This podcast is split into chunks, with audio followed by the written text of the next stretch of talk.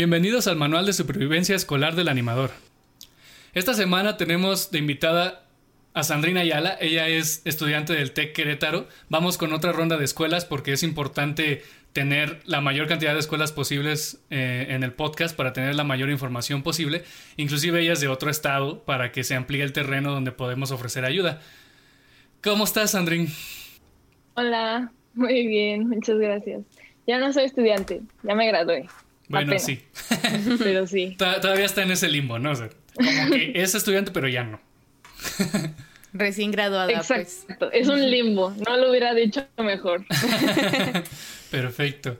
Cuéntanos, Andrín, ¿qué, ¿por qué decidiste dirigirte a esta industria? ¿Por qué, ¿Por qué quisiste estudiar esto y qué quieres dedicarte al final? Ok.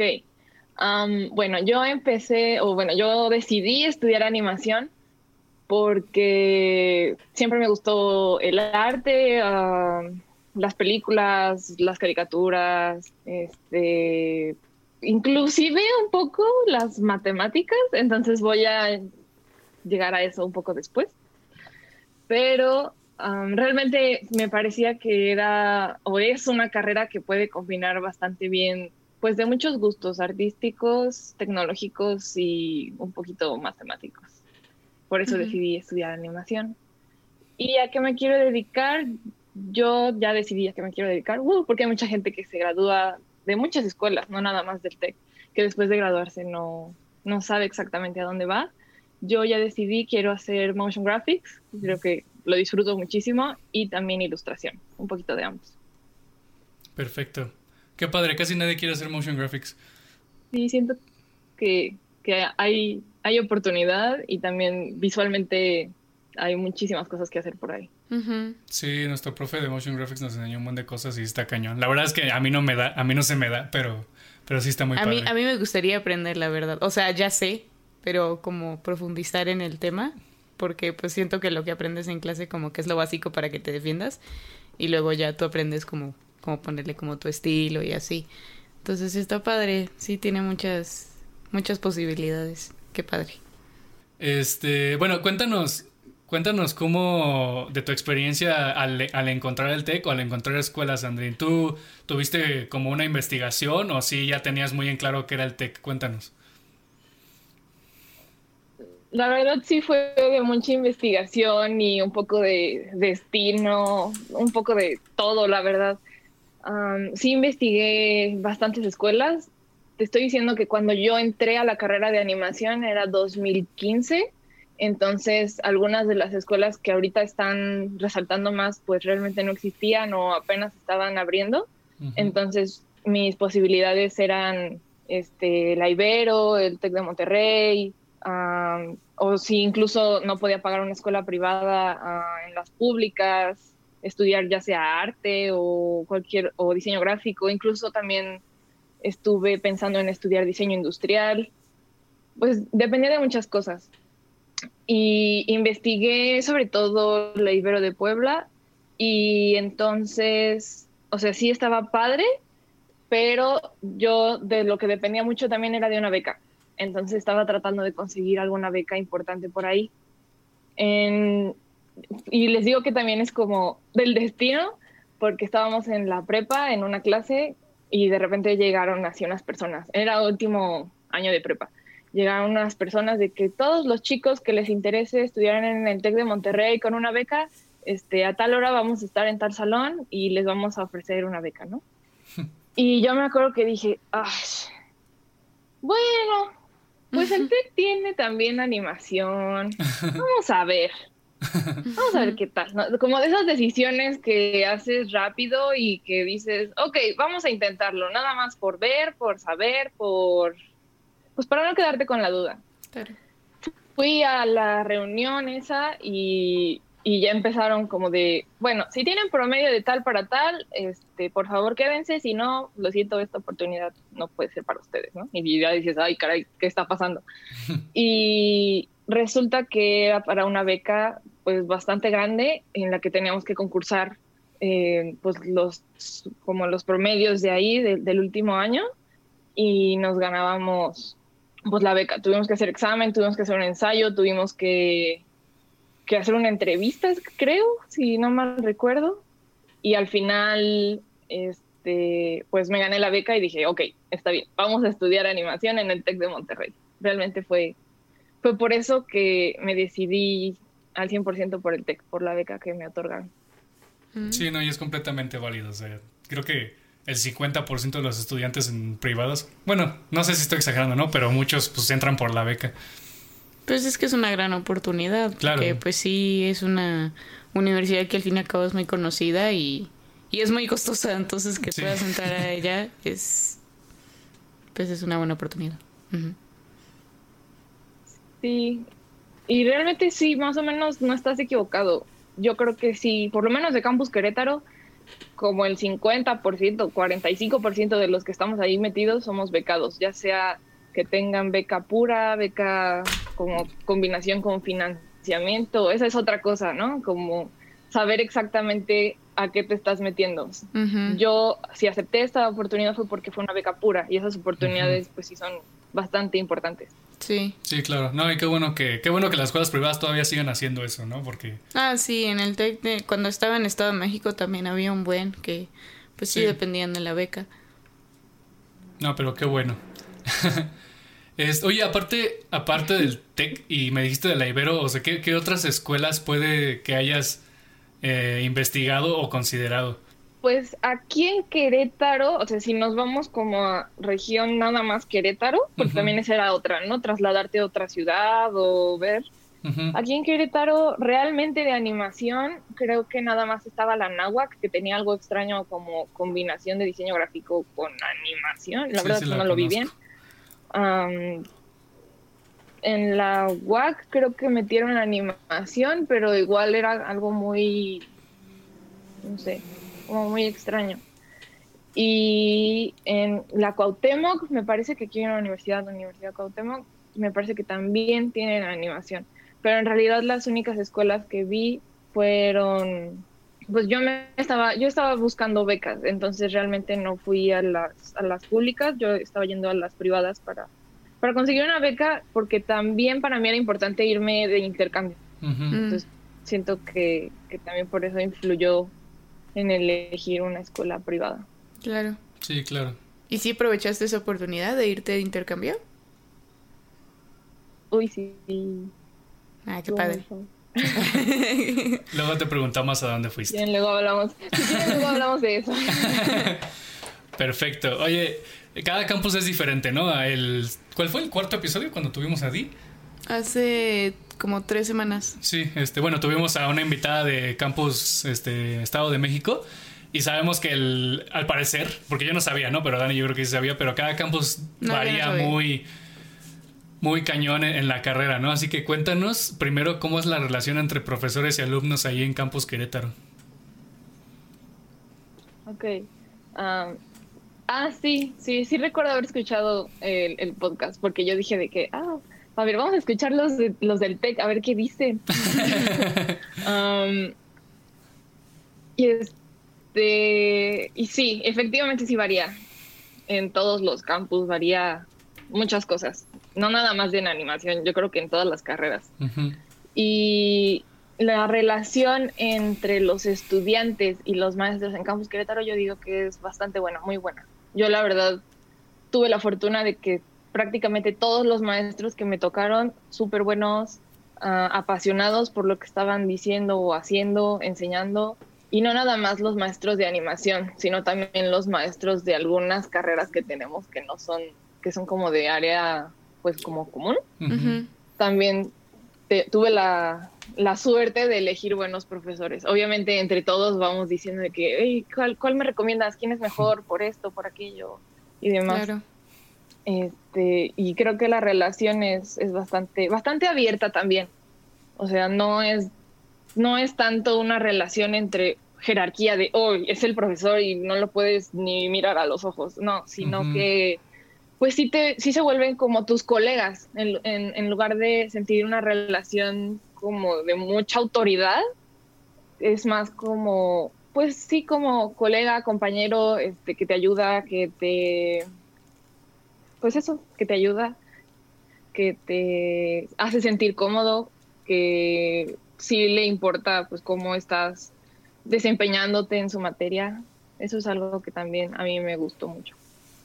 Qué bueno. No, y es, es muy bueno escucharlo porque sí es, pues a veces es raro en, en escuelas tan grandes como, como que luego dejan de lado esa parte de tratar de empatizar bien con los alumnos y así, pero qué bueno que en Querétaro estén haciendo bien las cosas ahí en la carrera. Sí, la verdad yo también era de los que pensaban que antes, antes incluso de entrar en el TEC, lo que sea, yo y mis padres también teníamos la idea de que, híjole, creemos que en el TEC te tratan como un número más, ¿no? Pero ya la verdad, ya entrando y, y entrando a la carrera de animación, que es lo que yo conocí, la verdad es que los profesores sí se preocupan porque estés aprendiendo, porque estés bien y porque, pues eso, que estés dando tu, tu mejor esfuerzo. Qué padre. Oye, una, una, pregunta más de curiosidad, porque, bueno, Huevo Cartoon está ahí en Querétaro, así que me daba curiosidad si tenían profes de, del estudio. Pues a mí creo que no me tocó ninguno, pero creo que en algunos tópicos sí llegaron a dar personas, este, tópicos como de... Uh, no recuerdo la verdad, van cambiando los tópicos cada semestre. Pero según yo sí llegaron a ver gente que da, que da alguna que otra clase y también, por ejemplo, hay una materia que se llama Proyecto CAD, creo que también llegó a ser huevo cartoon como, como viendo dentro de esa materia, supervisando proyecto y demás. Mm, qué padre. Sí, como que... sí, sí hay una estrecha relación, la verdad. Qué bueno, porque pues como está ahí directo, sería bueno que el TEC empezara a exportar también para luego, luego Huevo Cartoon, ¿no? De hecho, sí, hay muchos ex compañeros, ya sea de generaciones más arriba o de la misma generación ahorita que, que se acaba de graduar, que sí sé que o trabajan para Huevo Cartoon o son becarios de Huevo Cartoon o sí, siempre. Claro. Sí, se está dando mucho. Qué bueno. Sí, está padre que tengan ese estudio pues, tan importante de México tan cerca, ¿no? Tan accesible. Sí, y aparte, o sea, literal fue de las primeras cosas que, que sacamos de animación en México que se volvieron virales. Sí, yo también los vi en Colombia de Chile. Cuéntanos eh, en cuanto a materias y todo eso, porque también Diana, el episodio pasado del TEC, nos contó que al parecer cada campus tenía como una especialidad o algunos campus se enfocaban más en alguna rama de, toda esta industria. En Querétaro, ¿tú sientes que hubo esta como inclinación a algo o sí fue como muy generalista? Siento que va cambiando. Me acuerdo que cuando yo entré a la carrera eh, veía muchísimos proyectos de videojuegos, videojuegos 3D, cosas hechas en Unity, o sea, veía muchísimas, muchísimas cosas de videojuegos y de modelación. Ahorita ah, todavía se está dando mucho modelación 3D, algunos videojuegos, pero siento que ahorita está cambiando un poco hacia lo que sería cortos animados, ya sea 3D o, o 2D. Siento que como que por generaciones va variando a qué se quieren enfocar más o a qué proyectos le quieren dar más peso. Mm generaciones, sobre todo hablando de los, de los tópicos y ahorita más con lo que es las concentraciones y los nuevos planes de estudio que se dedican más como a separarlos por proyectos más grandes. Y hay como clases en los que crees que destaque mucho el campus de Querétaro, como, no sé, los ves como más inclinados hacia un aspecto específico como concept o, animación como tal o modelación? O sea, ¿en cuál lo ves más centrado? Yo creo que lo que es concept uh, sí es bastante concentrado, eh, sobre todo porque las materias que llevamos sobre eso son de las más exigentes, entonces todos nos quedamos traumados. Solo mi generación quedó traumado con, con todo lo, lo, que sea concept, ilustración y demás. Y mm, pues eso, yo creo que también en modelación siento que también hay un buen, un buen enfoque ahí, porque hay desde modelación una modelación avanzada, rigging, o sea, hasta hay un tópico de luz y textura, si no mal recuerdo. Pero sí, depende mucho ya cada quien o cada generación como que le llama más la atención. Pero siento que esas dos áreas son de las más grandes ahorita en Mm. cuestión de materias que todos llevamos. No, y por eso es súper importante como cuando vas a decidir a qué escuela vas a entrar, tener toda la información posible, ¿no? Porque justamente como que cada, como cada generación cambia este enfoque, como que tienes que investigar muy a fondo y preguntarle a alumnos o, profesores de la carrera directamente ahí en la escuela, ¿no? Como para que tengas en cuenta todo eso. Sí, la verdad es que sí, tienes que investigar un montón. Sobre todo, bueno, en mi caso soy una persona, creo que soy bastante precavida, entonces a mí ya me veías, era prepa y teníamos como un proyecto sobre, sobre la carrera que queríamos hacer y yo me metí a la dirección del, del director de carrera y en el TEC, así, a ver, cuéntame, ¿qué está pasando aquí? ¿Qué hacen aquí? Entonces, este, pues sí siento que es muy, muy importante investigar para tomar esta decisión. Y como escuché en alguno de sus podcasts anteriores, no me acuerdo quién dijo que se quiten la pena, porque esa es otra cosa. que Marianita, no sean sí. penosos, como en... Ajá, como en... En preguntar, en ver, en decidir.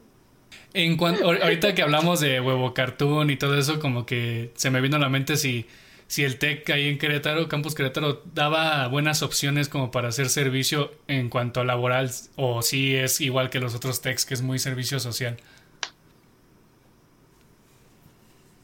Ah, pues sí, efectivamente se llama servicio social, porque no hay tal cosa como tienes que tener ciertas horas de trabajo para de trabajo trabajo como para graduarte y demás, eso no, no, no existe. Pero eh, algo que sí noté es que sí hay oportunidad de tener proyectos que tienen que ver con la carrera. Por ejemplo, ah, obviamente todos necesitan algo multimedia, cualquier proyecto, desde alguna imagen, video.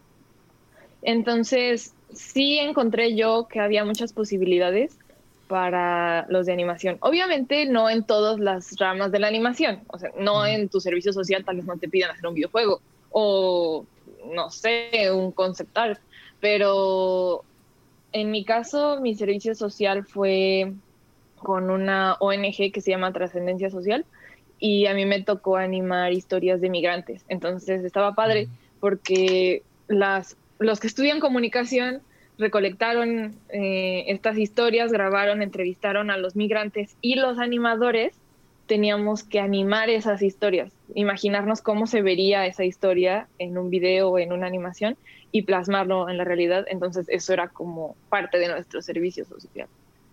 Otro servicio social que hice fue en una comisión estatal y nos pedían igual hacer videos contra las adicciones o infografías, cómics, para que, para que la gente no entrara en las adicciones y demás. Entonces siento que sí, una ventaja es que sí hay proyectos donde puedes utilizar lo que has aprendido. Tal vez no todo lo que tú quisieras aplicar, pero al menos no estás en una oficina archivando papeles o no sé, muchos otros servicios sociales que he escuchado de otras carreras.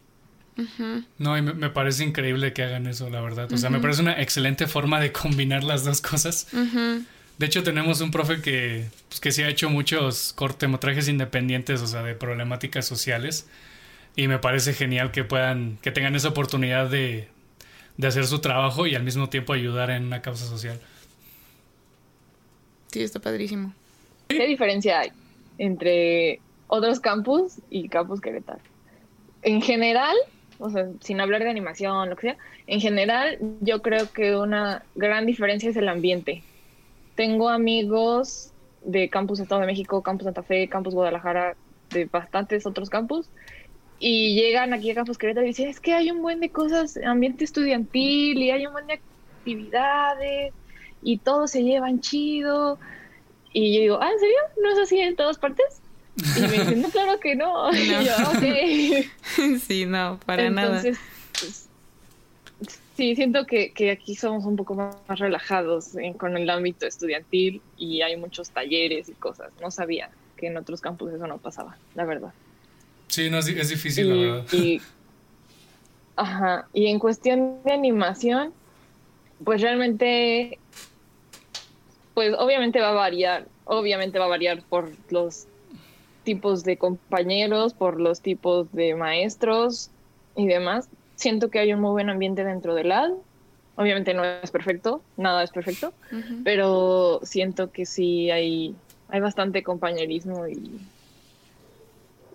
y buena actitud dentro de, de LAD Campus Querétaro. O bueno, LAD, los que no saben, licenciatura en animación y arte digital, aunque ahora creo que ya nada más es licenciatura en arte digital. Pero yo sí me gradué en animación y. Perfecto. Eh, sí, no, pero sí es, sí, sí he escuchado eso de Querétaro, porque pues mi mejor amiga, mi mejor amiga no estudia esto, eh, estudia relaciones internacionales y nosotros nos conocimos en la Prepa Tech Campus Santa Fe y ella se fue, no sé si un semestre o como dos o tres, no sé, eh, a Campus Querétaro y la verdad es que le gustó muchísimo, se tuvo que regresar, pero le gustó muchísimo y me dijo que el ambiente era pues otro otro pedo. y que también como que la pasaba muy bien como en las fiestas y así, ella es, ella es bien fiestera, entonces pues sí, eso sí que sé que es verdad, porque sí he escuchado ya más de una vez eso que dicen de Campus Querétaro. ¿Se- ¿Será el estrés de la ciudad? que nos volvemos así como medio. Yo creo que Yo apáticos. creo que sí, ¿eh? Sí, yo creo que sí. Mucho smog. Sí. Definitivamente. Mucho humo negro. Y Mucho tráfico, Sí. También. Sí, la neta, sí. Mucha gente. Mucha gente. Sí. Mucho todo. mucha, Mucha basura. mucho tráfico. Sí. Demasiado de todo. Qué bueno. güey. Bueno, chavos, consideren irse a otro estado. Tener una vida más tranquila. Ok. Uy, otra cosa también de Campus Querétaro. Ajá. Perdón, perdón. No, dinos, No, dinos. sigue, sigue. Otra, otra cosa también yo creo de Campus Querétaro que está padre es que hay muchos extranjeros. Muchos extranjeros y muchos foráneos. Uno creería que por ser un campus que no es Ciudad de México o así, pues solo habría queretanos o gente que vive aquí. Pero no, la verdad es que de todos los estados te encuentras aquí en Campus Querétaro. De toda Centroamérica te encuentras aquí en Campus Querétaro. Toda Sudamérica también. Entonces siento que eso también está muy padre. Órale. Ah, está muy chido eso. Qué verdad. padre. Sí. Qué bueno que lo mencionas, ¿no? Porque también nuestra, una de nuestras metas es en un futuro poder expandirnos inclusive hasta Latinoamérica. Este, y ayudar también a todos los que puedan tener la oportunidad de venirse para acá o ayudarlos a encontrar la mejor opción en su país, ¿no? Eh, cuéntanos de tu intercambio, porque es una de las oportunidades más, este, más importantes que tiene el TEC, de esos, esos tantos contactos que tiene la escuela con otros, no, no otras escuelas, otros países. Así que cuéntanos cuál, cuál fue tu intercambio, a dónde fuiste y qué pasó. Quisiera comentar una cosa también. Ah, además de mi intercambio, también pude pasar, tuve la oportunidad, gracias bendita beca, tuve la oportunidad de, de estar un tiempo en un verano, de hecho, en Coco School, en Alicante. No. Entonces también conozco a Fran. ¡Uh! Entonces como, uh, sí, Fran. Es la onda. Es la onda, Fran. Sí, Fran, Fran es la onda. Saludos, Fran. y bueno, ese intercambio pues, estuvo padrísimo, Coco School, aprendí muchas cosas, shalala, en un verano. Y, pero lo que fue realmente mi intercambio fuerte, me fui seis meses a Corea del Sur. Wow. Órale. Y sí, yo estaba buscando una universidad dentro de todas las oportunidades, porque no en todos los intercambios hay cosas como de animación o de arte y demás. Algo que tuviera que ver con la carrera y tuve la oportunidad de irme a Corea del Sur a una universidad que se llama Dongguk University y ahí estudié cinematografía y arte, artes plásticas. Entonces estuvo, Wow.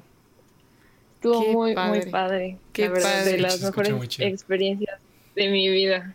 ¿Y tuviste Y entonces sí, que aprender coreano? que- Pues aprendí un poquito de coreano. Lo básico, nada más.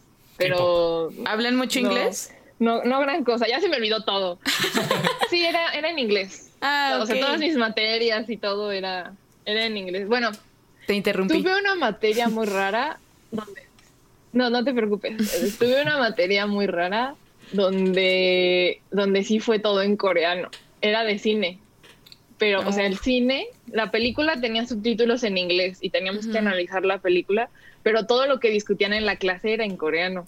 Y yo le decía al profesor, profesor, es que yo también quiero participar. Y me dice, no, no, no, tú nada más ve la película, tiene subtítulos, no te preocupes. Y yo, maldita sea, yo quiero participar con ustedes. Pero fuera de eso, todas mis demás materias, llevé siete materias, todas mis demás materias eran en inglés, con coreanos y extranjeros y de todos. Wow. Qué chido. Qué padre. Sí, no, qué padre. Está bien bonito, ¿verdad? Ah, sí, está muy padre. Muy, muy padre. Wow. Bueno, super ventajas del tech, chavos. Se pueden ir al país que ustedes quieran. La verdad, eso sí está bien. Uy, y otra super ventaja. Me fui con mi beca. Wow. o sea, existen esos. Existe, ajá, existen esos, esos programas porque el TEC maneja dos cosas, como Study Abroad y intercambio. Y en intercambio es como, si tienes beca, te van a hacer ese descuento de la beca igual. O sea, vas a pagar tu semestre como si estuvieras en Campus Querétaro, pero estás en Corea. Y esto de abroad ya es otra cosa, ya es como para los que tienen un poco más de dinero. Qué padre. no, qué bueno, qué bueno que hayas tenido esa oportunidad. Y al final, qué bueno que hayas ganado esa beca. Te abrió un buen de puertas, la verdad. Este, oye, una, una pregunta. Eh, ¿has, ¿Has tenido trabajo o, actualmente tienes trabajo después de salir de la carrera? O inclusive durante la carrera, ¿eh? No pasa nada. Ok, ok. pues hice algunas prácticas profesionales. Sí me pagaban, pero no estuve ahí mucho tiempo.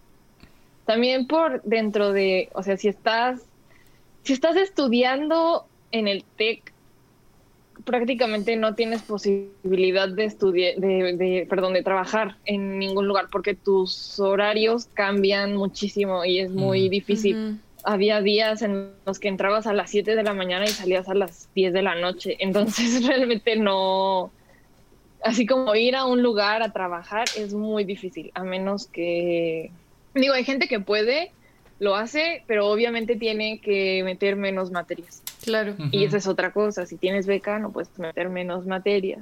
Mm. Entonces... Eso es importante. Sí, qué bueno que lo mencionas. Sí, es importante, es importante.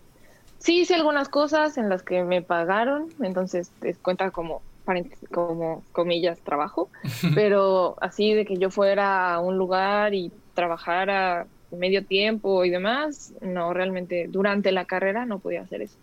Y ahorita que ya salí, pues, uh, pandemia, está un poco difícil, pero sí he estado trabajando estos meses en algunos proyectos y ahorita ando viendo si me contratan en algún lugar.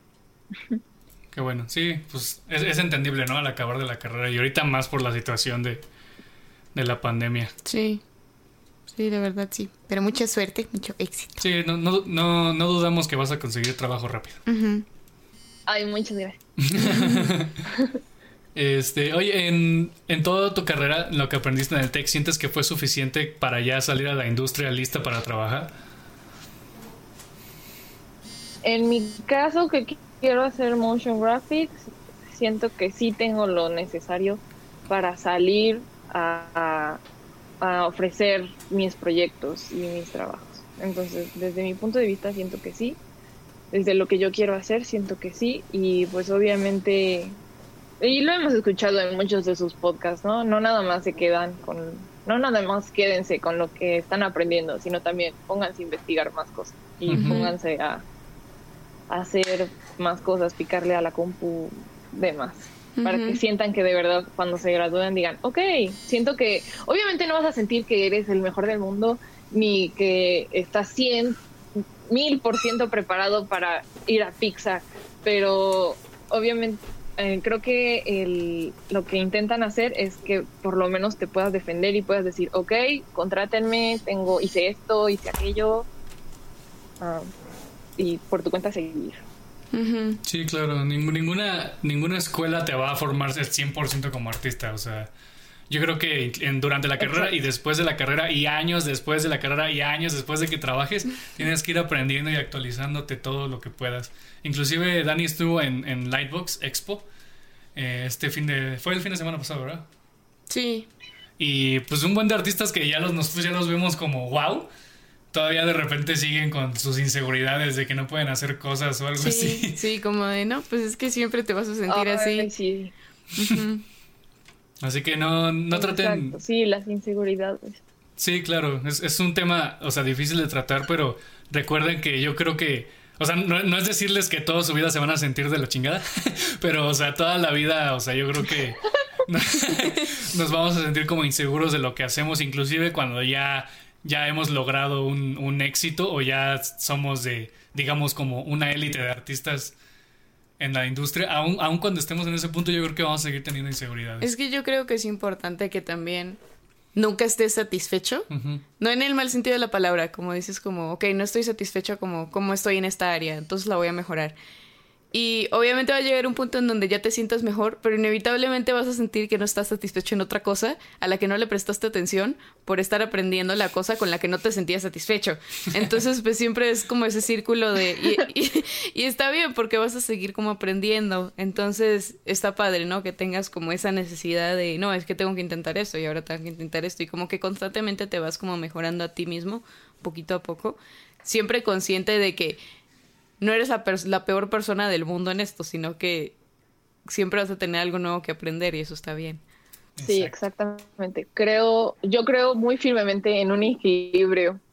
Entonces, un equilibrio entre sí, perfeccionar tu trabajo, o sea, ser humilde con tu trabajo también, decir, ok, obviamente tal vez soy bueno, lo que sea, pero tengo mucho más que aprender.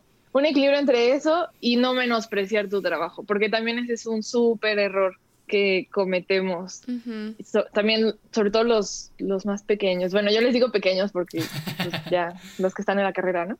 Pero que menosprecian su, su trabajo y dices, no, es que está muy padre, mira, tienes estas características. Obviamente hay mucho que mejorar, pero también tienes muchas cosas ya bien hechas. Entonces, un equilibrio entre las dos cosas es, es muy importante.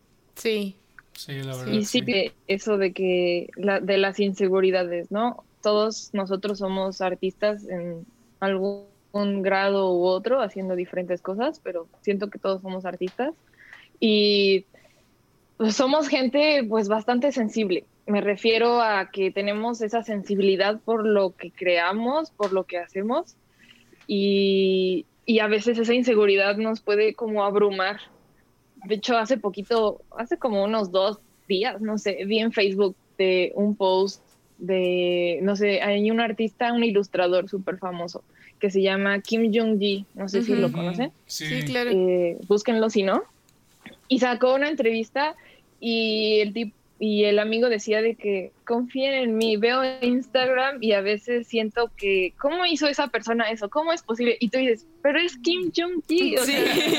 y todavía Sí. esa persona tiene inseguridades, y todavía tiene inseguridades, entonces uno, pues es normal, es normal ver el, el trabajo de otras personas y decir, uy, está padrísimo, ¿cómo hizo eso?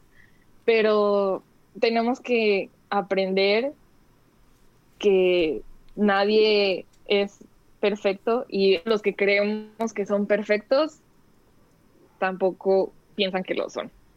Supongo que, que son dos cosas, ¿no? Como que aprendí como personalmente y que aprendí profesionalmente que no hubiera podido aprender aquí, en. Coco y en Corea. Ok.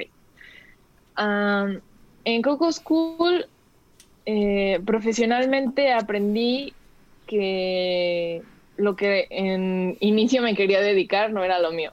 Porque yo entré en ani- animación, eso tampoco lo mencioné, pero yo entré en animación queriendo hacer efectos VF VFX, o sea, efectos visuales especiales partículas y cosas así, ¿no? De que y en Coco School tomé esa clase con Fran y dije, no, esto no me gusta, esto no es lo mío, no quiero hacer esto. Entonces siento que ese fue un gran aprendizaje, ¿no? No nada más se aprende sabiendo hacer las cosas, sino se aprende también decidiendo y sabiendo qué vas a hacer después. Entonces ahí eso fue como un turning point en mi carrera porque de ahí dije, ok, no hacer lo que originalmente creí que quería hacer. Personalmente, pues fue la primera vez que yo viajé sola algún lugar, pero sola, completamente sola. Yo tomé mi avión, mi tren, mi taxi, mi metro, mi todo, este, en otro país, llegué a la residencia, o sea, hice todo completamente sola, entonces obviamente eso te hace crecer como persona independiente y futuro adulto. y, mm, en Corea aprendí, uff, profesionalmente yo creo que aprendí a trabajar en equipo con personas de diferentes culturas y eso es súper valioso. Claro.